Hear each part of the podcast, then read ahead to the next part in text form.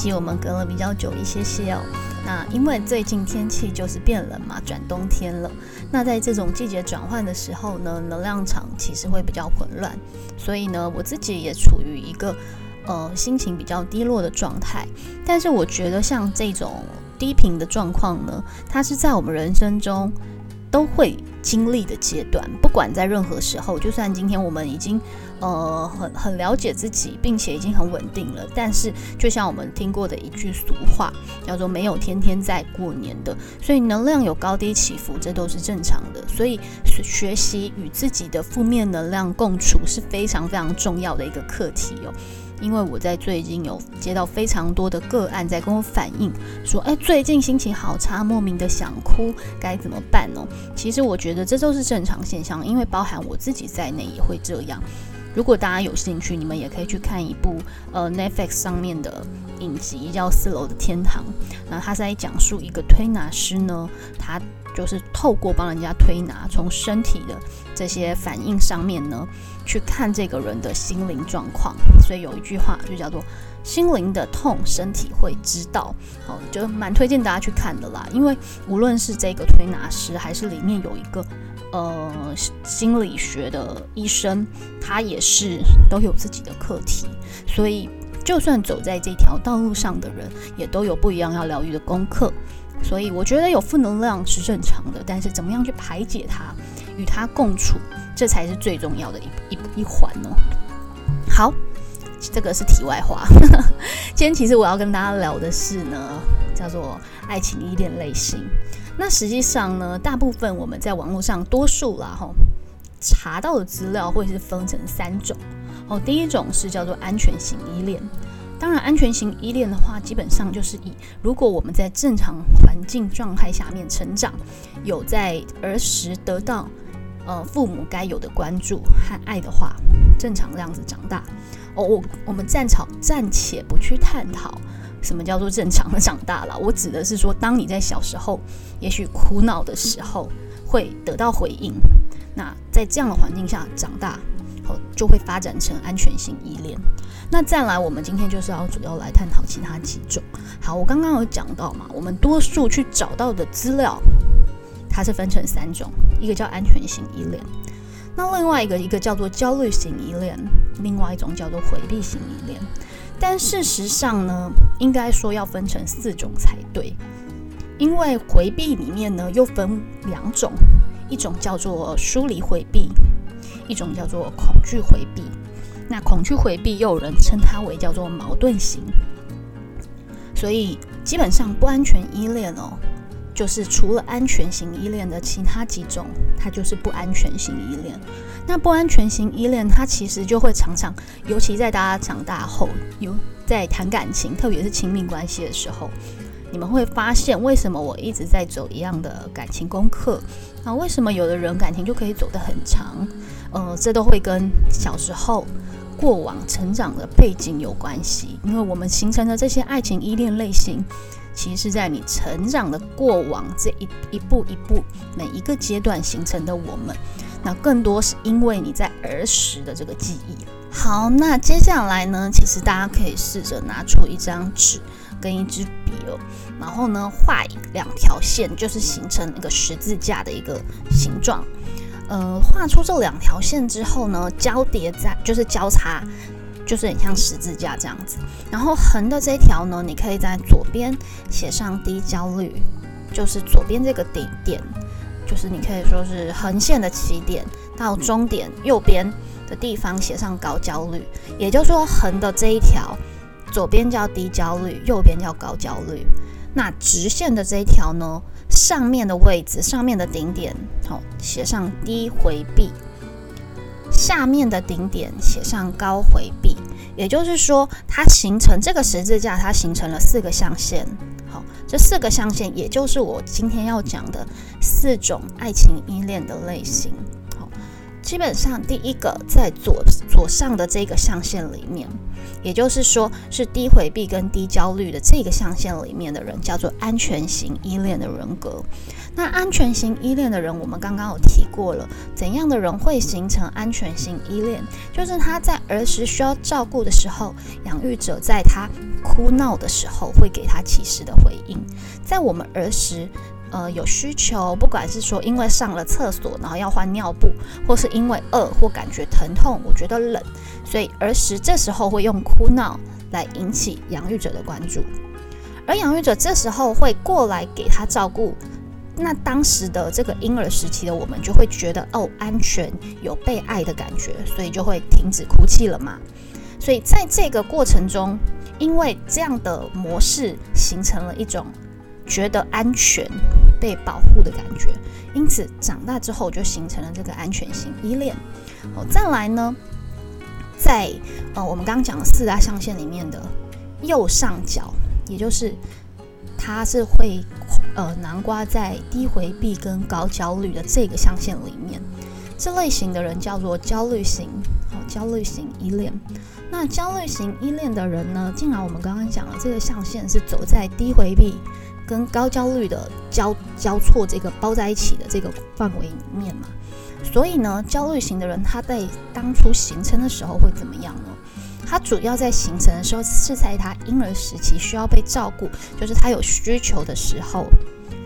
他可能没有给呃，就是所谓的养育者没有给一个明确的回应。举例来说，什么叫做明确的回应呢？也许他现在肚子饿了，婴儿现在肚子饿了，哭泣，OK，那那个养育者来照顾他了，就照顾了一会儿，走掉了。也许只是暂时离开，但是会对这个婴儿形成了一种怕，因为我刚刚哭了，人就来了。现在他走掉了，所以我在哭，他会再过来，因为他感觉他他没有受到保护嘛，就是他的需求没有得到呃适应的适当的回应，所以他透过这种我再一次寻找，我再一次呼唤的这种哭闹的方式呢。来再再一次把养育者，呃，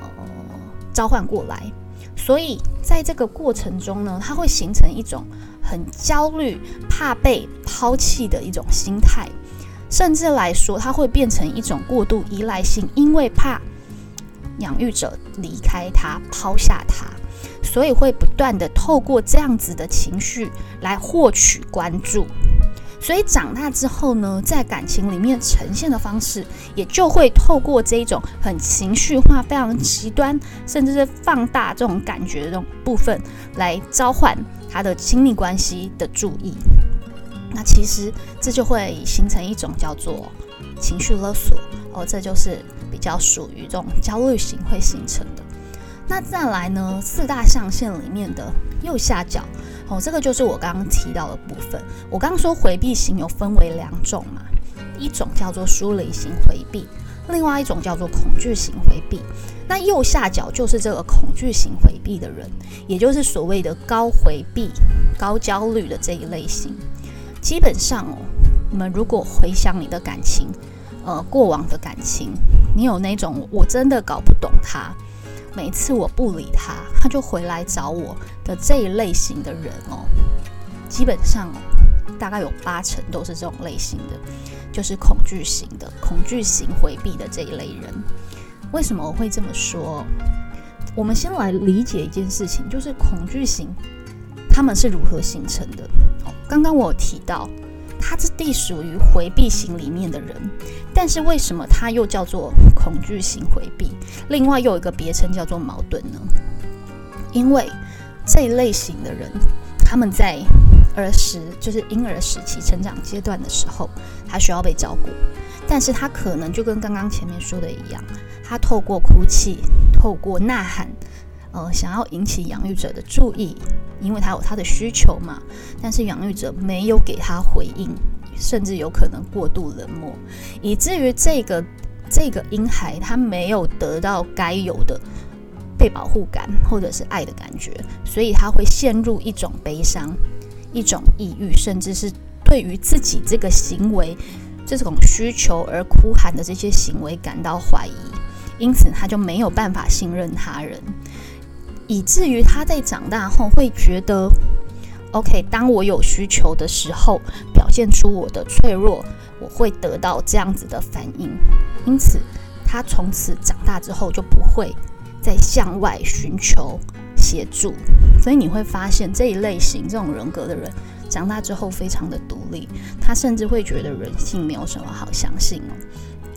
所以我。呃，之后下一集我们再来录，因为我觉得我自己本身是回避型依恋，但是我是疏离型的，但是我想要跟大家好好聊聊这一块，因为回避型依恋几乎是我在帮人家占卜的时候遇到个案，他们的对象基本上有九成是回避型依恋的人。那在我们不了解他的时候，我们当然会非常的责怪这种人，因为你就想。他明明想靠近你，但他却把你往外推。两个人虐的变成人家那个偶像剧在讲的，相爱的两个人不能在一起哦。OK，那我们下一集再来聊。那我们先来认识这四大象限的人。那继续讲到刚刚这个恐惧型依恋的人，他会有什么样的行为呢？我们刚刚已经聊了了解了他的一个生长的背景嘛，怎么长大到现在。那这个呃恐惧型回避的人呢？他在感情长大之后，在感情里呈现的模样会是一边把人往外推，因为他觉得当我们靠太近的时候，我就会感觉到不安全感，因为他无法信任人，他会觉得很怀疑这种感觉，所以他想要回避。但是恐惧型回避的人，当他回避的时候，他又会陷入不安全感，所以。基本上，为什么会叫它叫矛盾？就是因为你仔细想想，它其实跟焦虑型很像。焦虑型，它这就很像是焦虑型跟回避型依恋的结合体。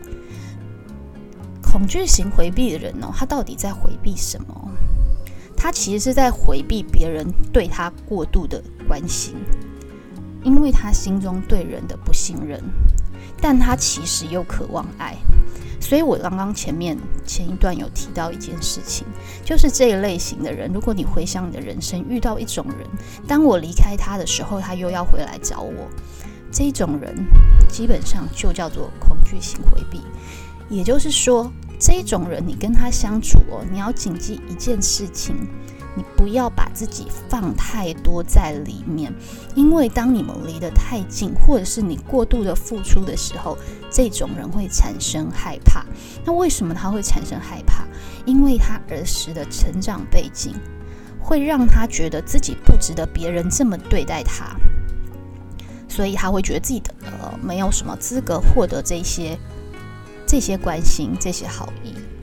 好，当我们理解之后。你来想想，他长大之后，一边把人往外推，一边又渴望爱。老实说，当我去深刻的去理解这个心理学之后，其实我我觉得这种人很可怜。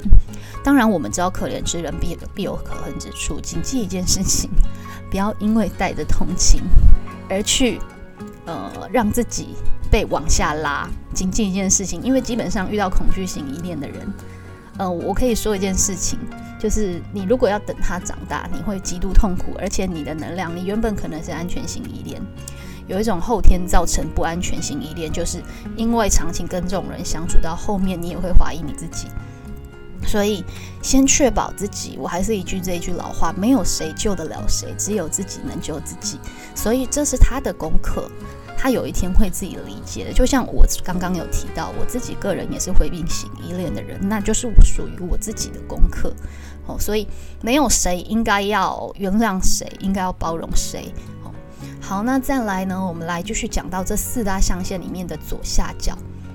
左下角的叫做回避型，也就是疏离回避型的人。